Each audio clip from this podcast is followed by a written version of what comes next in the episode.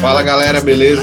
Meu nome é Joaquim, sou, é, sou médico residente do terceiro ano de ortopedia, faz parte do Ortopedia QM. Fala galera, aqui é Ricardo, também é R3 aqui de ortopedia e junto com o Joaquim aqui no projeto do Ortopedia QM.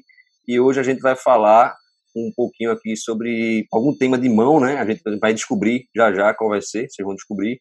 E a gente convidou para esse bate-papo hoje o Dr. Renato Costa, que é R5 de cirurgia da mão aqui em Recife. E aí, doutor Renato? Boa noite, pessoal. Tudo bom? Vamos começar a falar um pouquinho sobre as patologias aí da, da do membro superior. Vamos ver qual é a, a de hoje, né? Vamos ver qual é a de hoje. A gente tem um paciente chamado Ebert, 19 anos. Ele tem uma história de dor no punho após queda jogando bola. Paciente jovem, um trauma esportivo com dor no punho. E assim que esse paciente chega aí na nossa emergência, no nosso pronto atendimento, o que é que tem que nos chamar a atenção em relação, primeiro, à epidemiologia dele, desse paciente, jovem, queda da própria altura em esporte e com dor no punho. Quais são as hipóteses, Renato, que a gente tem que ter aí nesse primeiro momento? Sim, pensando no paciente jovem do sexo masculino, vítima de um trauma de baixa energia, né? trauma esportivo, aqui olhando na foto também o mecanismo de trauma e tudo mais, a gente pensaria algum tipo, algumas fraturas do punho, né, dos ossos do carpo, pensando seria a fratura do escafoide, a mais comum, né, 70% das fraturas dos ossos do carpo são do escafoide, pensaria em alguma lesão ligamentar da região ali da, da, da, radio, da radiocárpica, algum ligamento radiocárpico rompido, e as fraturas menos comuns dos ossos do carpo também, fratura do estiloide da, do, do rádio, lesão ligamentares. Basicamente isso. O, o Renato, e é, para a gente, assim, importa se o paciente teve um trauma em hiperextensão, se foi um trauma que ele estava com o punho é, fletido em vez de estendido, importa o grau de extensão do punho no momento do trauma. Se a gente conseguir tirar essa informação do paciente, ajuda a gente alguma coisa? Ajuda. Como eu falei, a, a fratura mais comum do carpo é a fratura do escafoide. Né? 70% dos casos são fratura de escafoide, dos ossos do carpo. E o mecanismo de trauma é justamente esse, é uma hiperextensão de mais de 5 graus, é, com desvio radial né? e o braço em pronação. Se o, o antebraço tiver em supinação e o desvio for ulnar, a gente está mais predisposto a ter lesões ligamentares, instabilidades cárpicas e, e algo do tipo. Renato, nessa situação aí, desse paciente com essas hipóteses diagnósticas, fraturas, lesões ligamentares, uh, quais, uh, quais os sinais sintomas aí que a gente pode observar e direcionar para uma possível aí, fratura do, do escafoide ou uma instabilidade cárpica?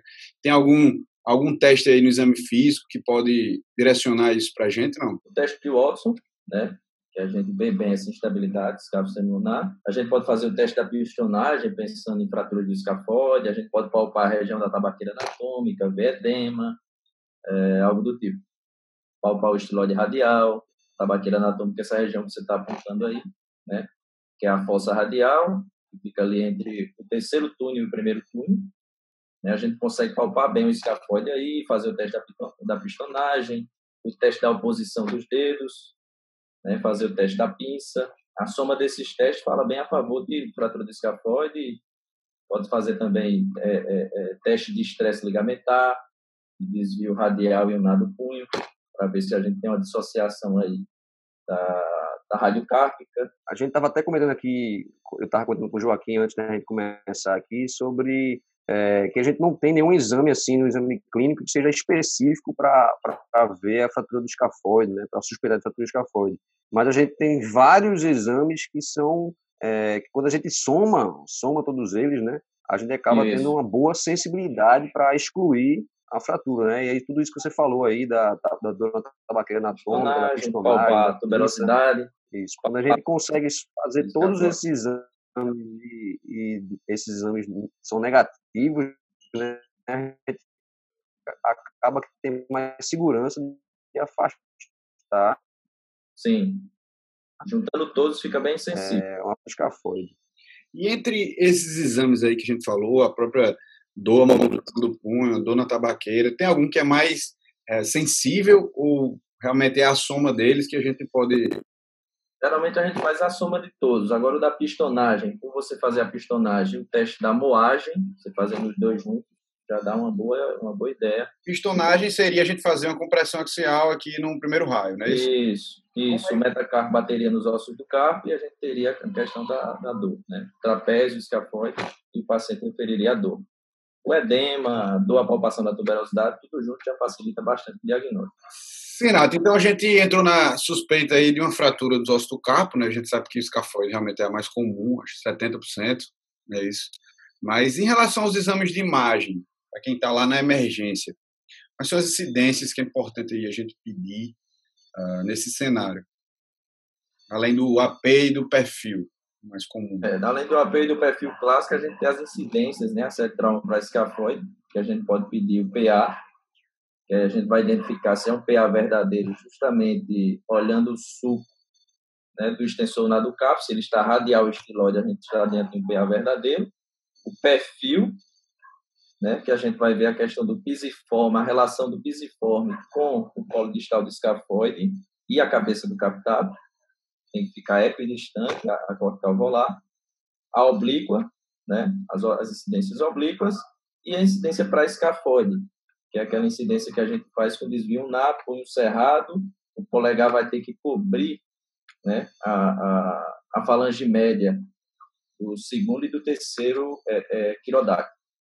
Então, você fazendo essas incidências já dá uma boa ideia é, se a gente tem ou não fratura do escafoide. Essa incidência para escafoide é importante porque ela tira o, o escafoide da, da posição de repouso, que seria aquela a pronação e a flexão típica do escafoide de repouso. Então, quando você faz o desvio nave, você acaba estendendo o escafoide, facilitando a visualização. Aquelas incidências em, em punho cerrado, com o paciente, a dita incidência com carga né, do punho, que o paciente fecha Isso, a mão, fazendo força. Seria interessante também nesse cenário para fazer diagnóstico diferencial com estabilidade cárdica. Sim, sim. Fazendo a questão do estresse para a gente tirar a dúvida se tem ou não uma lesão transcafo associada, transcafo perissemilunar associada, seria importante sim. E por sinal, essas lesões ligamentares podem estar associadas à fratura de escafoide também, né? A gente também. Não necessariamente também. vai ter só a fratura ou só a lesão ligamentar, elas podem Isso. estar ali misturadas, não é isso? Isso. Lembrando que as, quando a gente tem a fratura transescáfo perissemilunar, geralmente a gente não tem a lesão do ligamento escáfo semilunar, porque a lesão da fratura, então seria uma lesão do grande arco, né? Seria uma lesão do pequeno arco, não estaria lesado o ligamento escáfo semilunar, mas pode ter sim associação da instabilidade cárpica com a fratura do escafóide. Beleza. Então, em relação às radiografias aí, a gente vê um, a primeira radiografia normal, né? A gente não vê nenhum sinal de fratura. Na segunda Sim. radiografia, a gente consegue ver ali no colo do escafoide, aparentemente tem um, tem um traço de fratura ali, com um pouco Obligo. de desvio, talvez. Exato. Na verdade, e, na... A, gente, a gente considera que quando a gente consegue ver o traço de fratura na radiografia, a gente já está diante de uma fratura com desvio. Na verdade, a, a, classificação de Ebert Fish até fala dessa questão de desvio sem desvio, da, da, instabilidade ou não, mas quando a gente consegue ver o traço de fratura claramente na radiografia, a gente já considera uma fratura desviada. Então, aí seria uma fratura oblíqua do colo, que a fratura do colo é a mais comum de todas, né? 70% dos casos é fratura de colo do escafoide, com desvio. Certo. E lembrando que o escafoide ele aceita pouco desvio, né? Então, qualquer desvio feito você está falando, realmente a gente já considera Estabilidade. Exato. É isso. Exato. E essa terceira radiografia aí, Renato, você quer comentar alguma coisa para a gente? Essa terceira radiografia da direita, a gente já consegue ver uma zona de esclerose importante, principalmente no, no, no, fragmento distal. Né? Teria que investigar direitinho também o fragmento proximal, ver se a gente não tem uma necrose avascular. Sempre é importante nas pseudartroses a gente avaliar o fragmento proximal de forma mais detalhada mas a gente já vê claramente aí uma absorção no foco né, da lesão e uma esclerose importante do fragmento distal, escafoide, falando a favor de uma pseudartrose. É, é comum esse, esse cenário na emergência, né? Um paciente que chega com essa radiografia referindo que caiu e você até fica se questionando se é uma fratura ou não, aí você realmente tem que lembrar dessas características aí da esclerose, do alargamento da, do foco de fratura, que é para de repente não achar que é uma fratura aguda, né? Até porque aguda, o tratamento exatamente. vai mudar completamente. E assim, essas fraturas elas são muito é, é, negligenciadas, né? O, o, o, o médico do, do pronto-socorro deixa passar bastante esse tipo de fratura, principalmente fraturas ocultas. Então, a partir de quatro semanas, uma fratura não tratada, o prognóstico é totalmente é, é, é, prejudicado, né? E o paciente tende a evoluir com pseudartrose. Então, uma fratura que não foi diagnosticada, depois de quatro semanas, ela tende a evoluir de forma ruim, né? tende a evoluir para, para a pseudartrose. Principalmente as fraturas instáveis, as fraturas com diminuição dorsal, né? existem os critérios de Cooney, que fala a favor de fratura instável, mais de um milímetro de desvio, associação com fratura transescáfica lunar. Se a gente realmente está suspeitando de uma fratura que a gente não encontrou no raio-x, a gente esperava que fosse vir uma fratura e a gente não encontrou, é, o que é que a gente pediria? Cintilografia, ressonância, tomografia? Inicialmente, a, a, o exame mais indicado, padrão ouro, para fraturas ocultas, nesse caso seriam fraturas ocultas, é a ressonância magnética. Tem um protocolo, né, citado na literatura, que você pode imobilizar esse paciente com a órtese ou com a tala curta mesmo, sem ser axilopalmar, para escafoide, esperar os 10 a 14 dias, que seria o, o tempo dessa fratura se evidenciar numa radiografia comum, se não viesse a fratura na radiografia comum e o paciente continuasse com a clínica, que foi aqueles exames que a gente falou, o exame físico, a gente solicitaria a ressonância magnética. Então, existe esse protocolo e geralmente é o que é, é, o que é seguido na maioria dos serviços. Intervalo de 10 a 14 dias, repetiria a radiografia, vindo a radiografia a ausência de fratura do paciente com a clínica, solicitaria a ressonância magnética. Inclusive, a gente estava discutindo um pouco antes aqui sobre um protocolo que tem de precisão clínica, né? Ele utiliza realmente essa, eh, eh, essa, esse intervalo aí de, de tempo. Você não diagnosticou ali na, na emergência inicialmente, o paciente retorna, você vai fazer a clínica dor na tabaqueira anatômica, especialmente ele cita, né? Dor na tabaqueira anatômica com desvio na.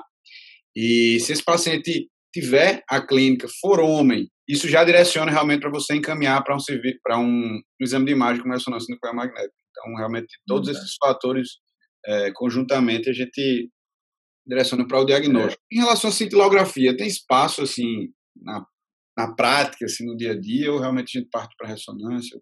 Um exame mais elaborado, mais difícil de ser realizado e, e a ressonância ela, ela faz totalmente o papel de, de, de, visualizar uma fratura oculta. Então, seria um exame mais adequado e, e, realmente a literatura fala que a ressonância é o padrão ouro. E pensando em tomografia, a tomografia seria mais indicada para evidenciar ou não o processo de consolidação. Seria o exame padrão ouro para ver a consolidação, é, o processo de consolidação do escafóide. A radiografia geralmente a gente não consegue ver, então para controle de cura seria a tomografia, para ver a questão da, da, das traves de consolidação realmente. É, é... A gente trouxe essa imagem aí da anatomia vascular do, do, do escafoide, né? E por que, que a gente está discutindo esse tema aqui hoje? Exatamente pela, primeiro, pelo fato de passar muito batido na emergência. Acho que até 25% das fraturas, se eu não me engano, na cidade, Isso. passam batido na emergência. Ou seja, um, paciente que tinha um diagnóstico, não foi diagnosticado, na verdade, ele pode acabar evoluindo com uma, uma pseudartrose e um colapso futuramente. Então, esse, esse slide aí, essa discussão sobre anatomia vascular é uma das mais importantes aí sobre o tema de escafoide. E tem alguma algum detalhe aí que, você, que tu queria discutir sobre a questão da vascularização? É, não só da vascularização, eu acho que a anatomia do escafoide é importante também com relação à estrutura do osso em si. Né? Ele é um osso que é, em sua maioria, coberto por cartilagem, 80% da superfície dele é cartilagem. Então, é um osso que não forma calo. Né? Então, é um osso que precisa, no seu tratamento, de, uma, de um tratamento com fixação absoluta, né? é um osso que não gera calo. Então, uma fixação que não gere é, rigidez absoluta e que não, não, não vai surtir um bom efeito. Então, além de ter essa superfície é, é, predominantemente coberta por cartilagem, a gente tem uma vascularização que é bem é, é, é característica do escafoide. Né? A maior parte dele, 70% a 80%, é uma vascularização dorsal e retrógrada, vinda da radial. Né? E o polo distal ele é vascularizado através de, de uma artéria também da, da artéria radial, só que proveniente do arco palmar. Então, ele vai suprir ali os 20% do, do polo distal. Então, geralmente, quando a gente tem fraturas que acometem o polo proximal, a gente tem fraturas de pior prognóstico. Já é uma fratura que, que, que a classificação diabetes classifica como, como instável, como de mau prognóstico, por ser a, a, a vascularização predominantemente retrógrada, por essa crista dorsal que tem na imagem. Né? E do ponto de vista da, da função da mão, o que é que, o, que é que o escafoide ele representa para a função ah, da mão? O escafoide ele funciona como uma barra né, entre a fileira proximal e a fileira distal. Ele é o único osso do carpo, ele participa tanto da, da, da, estabilização da fileira proximal como da fileira distal. Então, ele é essa, essa, essa conexão entre a fileira proximal e distal do carpo é feita pelo, pelo escafoide. Falando de estabilidade cárpica, falando de, de estrutura carpal, o escafoide é de extrema importância e também por ser o osso mais fraturado do carpo. Né? Ele só perde para fraturas da, do punho, ele só perde para fratura do raio distal mesmo. Trouxe realmente a ressonância, né? lembrar da importância da, da ressonância naqueles pacientes que você está com dúvida, a radiografia não mostrou a fratura, mas o paciente persiste com clínica ali depois de um período de imobilização inicial e ele volta, persiste com a dor, raio-x continua sem mostrar nada, você deve sim pedir uma ressonância que esse paciente pode ter uma fratura oculta. E aí a gente vê né, um coronal T1 na ressonância, a gente vê aí um traço realmente no colo do escafoide que é, muitas vezes passa aí despercebido na radiografia. A ressonância tem essa, essa função e ela também é importante na, na questão de afastar a necrose né, do polo proximal.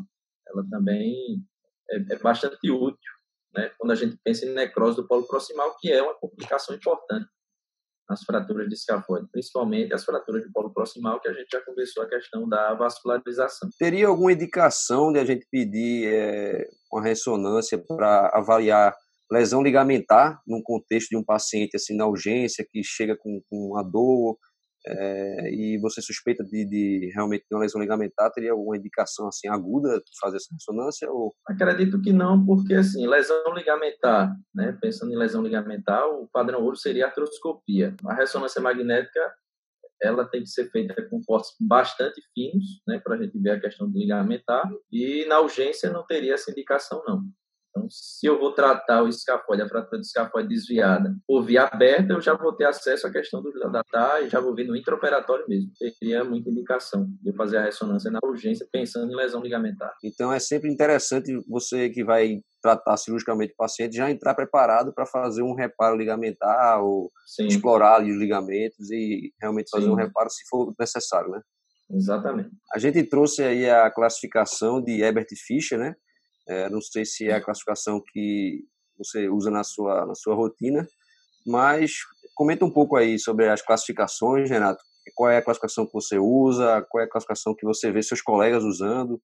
E qual é a importância de ter uma classificação como essa aí na, na fatura escafoide? Essa, sem dúvida, é a classificação mais utilizada, né? Pela importância dela, assim, dividir as fraturas de escafoide em relação à estabilidade e à instabilidade. Pode ver também a, fratura, a, a classificação de Russ, que não é muito utilizada, mas ela é bem simples, ela classifica quanto ao traço de fratura, no oblíquo horizontal, o, o, transverso e o oblíquo vertical. Então, essa não é muito utilizada, mas a, a diabetes é bastante utilizada. Né? A, aqui na, na, nessa parte superior, a gente vê as fraturas estáveis, A1 e A2. A1 seria a fratura da tuberosidade e A2 seria a fratura do colo incompleta. Então, são fraturas estáveis que aceitam tratamento conservador. Né? Esse tratamento conservador seria com o gesso curto, né? o gesso luva ou o gesso axilo palmar. A literatura diverge sobre esse tratamento. Na parte aqui que a gente vê a classificação a B1, B2, B3 e B4 seriam as fraturas instáveis, né? B1 seria o traço oblíquo distal, B2 seria a fratura do colo completa, né? Essa seria a B2 a mais comum, Renato? Isso. A fratura do colo é a fratura 70% dos casos. Ela é a mais comum porque naquela hiperextensão com o desvio radial, o ligamento escáf, é, radioscáfico captado funciona como fulcro. Então, ele é o fulcro para quebrar no colo. O ligamento radioscáfico captado passa embaixo né, do polo ali do escafoide, ele funciona como fraturando o escafoide justamente nessa região. B3, que seria é, é a fratura do polo proximal, que é de pior prognóstico devido à vascularização. B4 seria a associação com a lesão perissemilunar, que seria a lesão instável também. E B5, que não aparece aí na imagem, mas seria a fratura associada com diminuição, né? três ou mais fragmentos. Nas, na classificação de C, a gente já tem um, um retardo de, de, consolidação, que seria em torno de seis semanas, Mas, geralmente, a fratura do escafoide ela demora de 8 a 12 semanas para a gente dizer que ela consolidou. Esse atraso aí de 6 semanas está na classificação, mas a gente aguarda geralmente esse intervalo de 8, 10, 12 semanas. O D já seria a não união, né? a pseudartrose propriamente dita, que seria a fibrosa e a pseudartrose propriamente dita. Ela deixa bastante explícito aí e orienta bastante o tratamento, que é o papel justamente das classificações, né? orientar o tratamento e ditar prognóstico. Eu acho que é a classificação perfeita para tudo escafoide. Então, só recapitulando, então na tipo A aqui são fraturas estáveis, dá para a gente tratar conservador. Isso.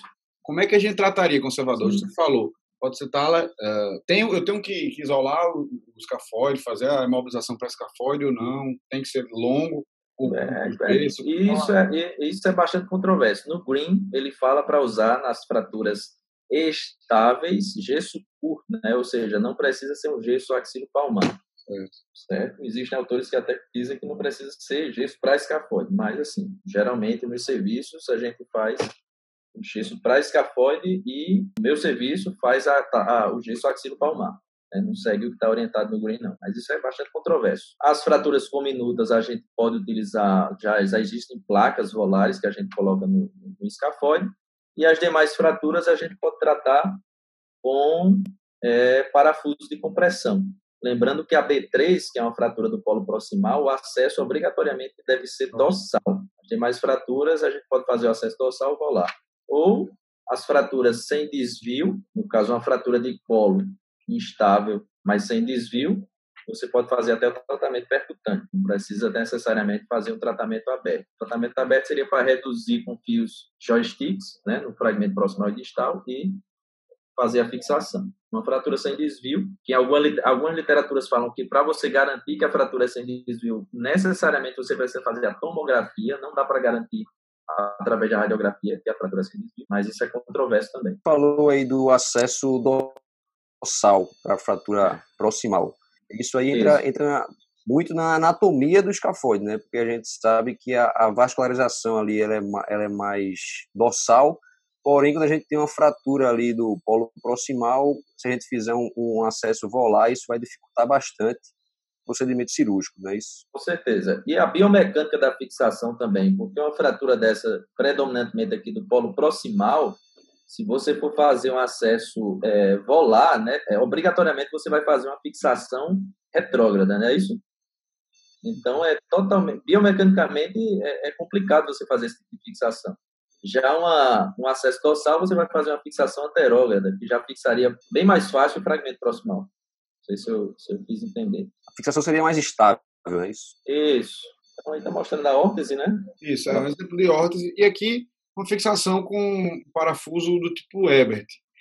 Uh, e em relação a. A gente já discutiu aí, você discutiu no início o fato de, da necessidade da estabilização absoluta na fratura do escafoide, especialmente que ele tem 80% de superfície cartila, é, cartilaginosa, né? Enfim, a gente precisa. Existe alguma uh, diferença em relação aos métodos de fixação, quando a gente opta aí por, pelo tratamento cirúrgico. Uh, eu sei que hoje a gente tende a usar os parafusos anticompressivos, né? mas antes tinha alguns outros, alguns outros dispositivos.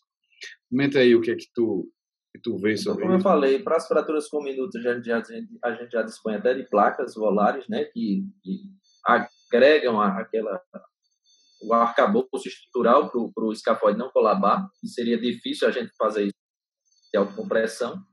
Aqui na foto você está mostrando o parafuso de alta compressão cônico e o, o Ebert, né? O cônico seria o Acutrac. Esse aqui é o Acutrac. Isso. Experimentalmente, experimentalmente o Acutrac, né?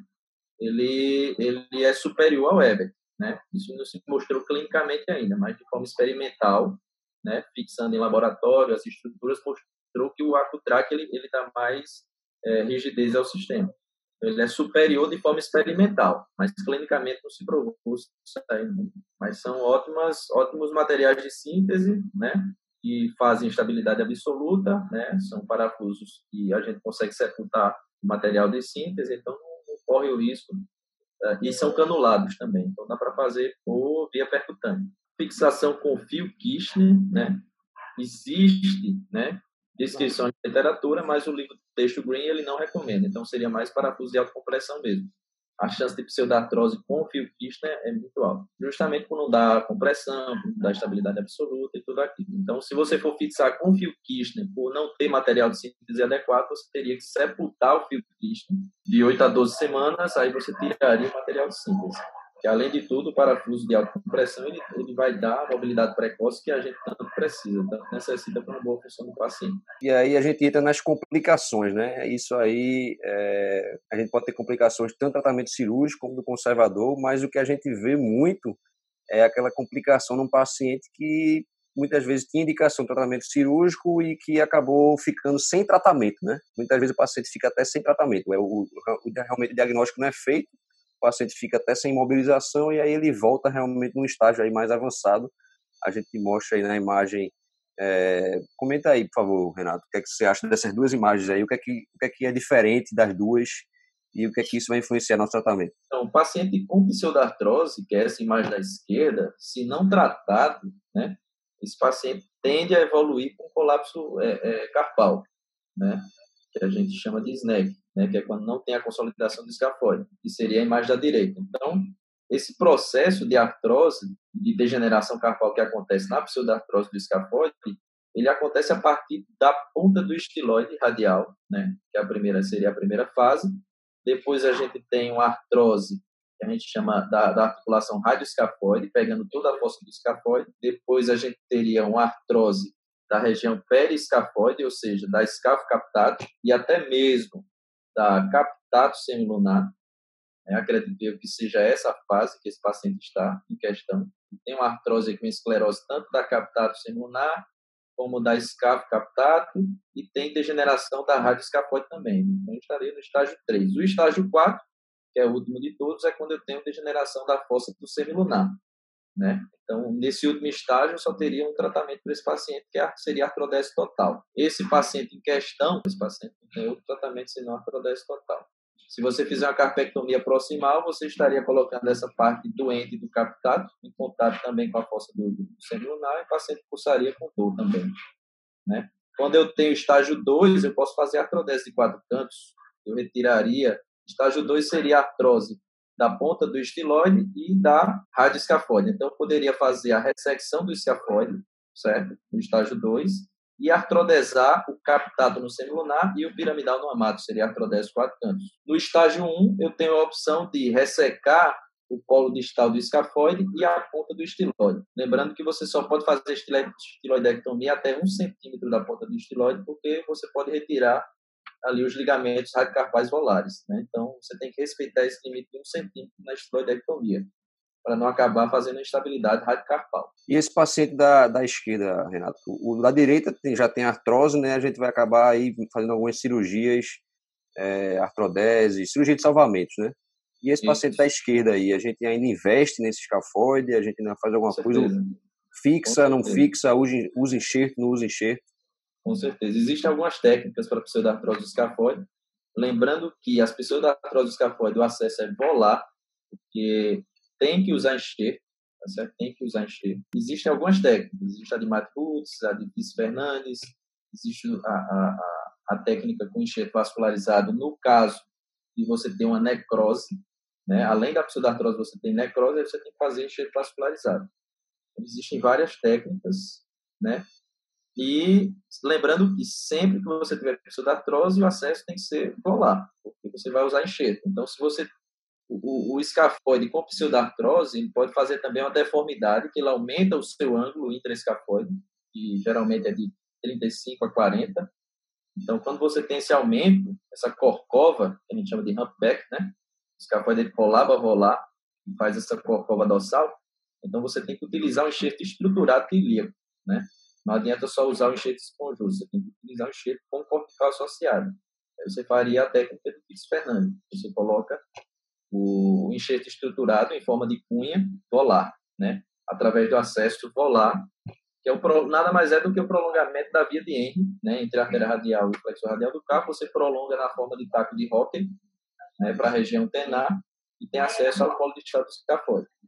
Aí você vai fazer essa incisão, você vai planejar através do escafoide contralateral, a estrutura do escafoide contralateral, você vai tentar mimetizar o escafoide contralateral, vai produzir um enxerto em punho moldado na medida certa e vai fazer essa, essa cirurgia colocando esse enxerto estruturado mais a fixação com parafuso. Bem, então nessa, nessa, última imagem a gente vê dois procedimentos de salvação, né? É, na imagem da direita, uma artrodese e na esquerda uma carpectomia. Existe alguma predileção, assim, quando a gente usa artrodese, quando a gente é, direciona para uma, uma carpectomia, são os critérios, assim, que a gente tem que pensar para poder decidir nessa cirurgia? Além da classificação, né, a gente não pode fazer uma carpectomia proximal num paciente com grau 3 e 4 de, de, de colapso carpal, que a gente já teria acometimento da articulação semiluno captato, certo? Além disso, a gente tem que levar em consideração também a questão da força, né, que o paciente vai ter e da mobilidade que o paciente vai ter. Então, para pacientes jovens que necessitam de, de, de força muscular, a gente prefere fazer uma artrodese. Né? Já para pacientes que precisam mais de mobilidade do que de força, pacientes com, com idade mais avançada, a gente pode fazer a carpectomia proximal. Né? Aí, nesse caso da esquerda, foi feita a carpectomia proximal mais estiloidectomia, se não me engano. Ele já devia ter feito algum procedimento para o estágio 1, que é justamente a estiloidectomia com retirada da parte distal do, do polo distal do escafoide. Aí a, a artrose deve ter evoluído mesmo assim, e foi necessário fazer a carpectomia proximal, né? Carpectomia proximal, que é quando a gente tem estágio 2, por exemplo, que a gente tem artrose de toda a fossa do escafoide, mas a gente tem a, a cabeça do captato, a parte proximal do captato e a fossa do semilunar preservada. Então, estágio 2 seria carpectomia proximal e nos demais estágios seria artrodese total, né? Que preserva a força e acaba com a mobilidade do punho. Na carpectomia proximal a gente tem essa perda de força justamente porque a gente perde um pouco da altura carpal. Então a gente direciona mais para artrodese quando a gente tem um paciente que precisa mais de né? Lógico, tirando a questão da classificação. E Isso. a carpectomia, quando a gente precisa mais de uma mobilidade, mas tem que lembrar também dos estágios uh, do colapso, né? Não pode ter já um colapso lateral 3 ou 4. Uhum, porque a gente tem que lembrar também que existe artrodese de quatro cantos, né, que preserva a mobilidade também e tem indicação na pseudartrose escafoide. Então, é, em relação à mensagem para casa aí, é, Ricardo e Renato, o que é que a gente tem que dizer aí para o pessoal, para quem está na emergência, pega muito pacientes aí com esse perfil de paciente jovem, queda da própria altura aí, com, com hiperextensão, que é importante aí. Vamos, cada um dá dois pontos em relação. Eu acho que a, eu acho que a, a prevalência da fratura, né, 70% né, do, das fraturas dos ossos do carpo são do escafoide, então é uma fratura que acontece e ela está aí, né? Então a gente não pode deixar passar de forma alguma e a gente já sabe das complicações e do que acarreta de dano funcional para o paciente. Então eu acho que tem que ficar de olho que o que não é visto não é lembrado, né? É, eu acho que muito importante a gente lembrar dos testes clínicos ali, né? Lembrar que quanto mais testes a gente faz e eles dão negativo, isso aí vai realmente deixando a gente mais confortável em, em, em dar um, em em dizer que o paciente não teve a fratura escafoide, porque essa certeza muitas vezes é difícil. E é, lembrar também das incidências né, do PA com desvio ulnar. É, essa incidência realmente aí ajuda a gente a acabar vendo alguma fratura. Muitas vezes a gente só pede ali PA, perfil, e acaba esquecendo do PA com desvio ulnar, que pode ajudar sim para ver a fratura. Então, era basicamente isso. É, agradeço aí, não me doutor Renato Costa, por ter Valeu. estar com a gente aí hoje. Foi muito boa a discussão.